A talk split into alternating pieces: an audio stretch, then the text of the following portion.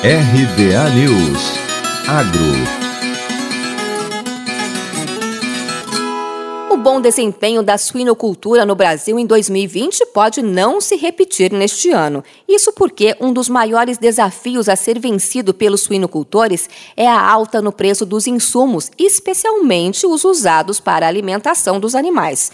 Por conta também da estiagem de 2019 e dos primeiros meses do ano passado, o preço do milho subiu muito. O preço da saca de 60 quilos de milho aumentou 103%, passando de R$ 48,83 em 2020 para R$ 99,48 em 2021, avaliando entre os meses janeiro e abril. Nesse mesmo período, outro insumo pesquisado pela Associação Brasileira de Proteína Animal foi o farelo de soja, e a constatação de aumento desproporcional foi praticamente igual, alta de 48% de um ano para outro. Em abril de 2020, a tonelada do insumo custava R$ 1.631. Um ano depois, está sendo comercializada por R$ 2.426.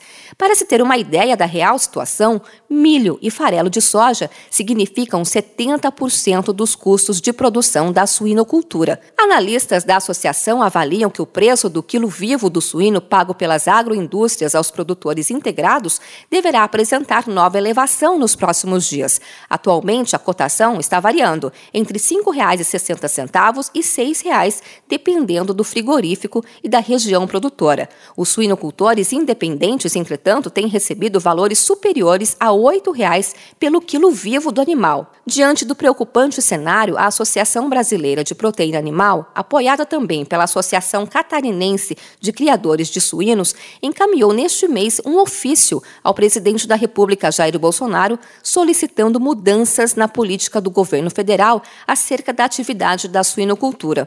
Entre as medidas apontadas como necessárias e até urgentes, solicitou a autorização excepcional para importação de milho transgênico produzido nos estados, a retirada temporária do adicional ao frete para a renovação da marinha mercante aos países do Mercosul, a suspensão temporária da cobrança de PIS e COFINS sobre a importação de grãos até o último mês de 2021, entre outras várias reivindicações.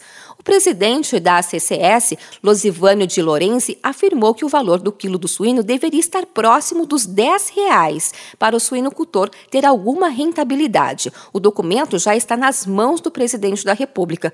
Os suinocultores, por sua vez, também já estão no aguardo de um retorno às reivindicações apresentadas, uma vez que os custos elevados estão praticamente empatando com o lucro. De Campinas, Luciane Yuri.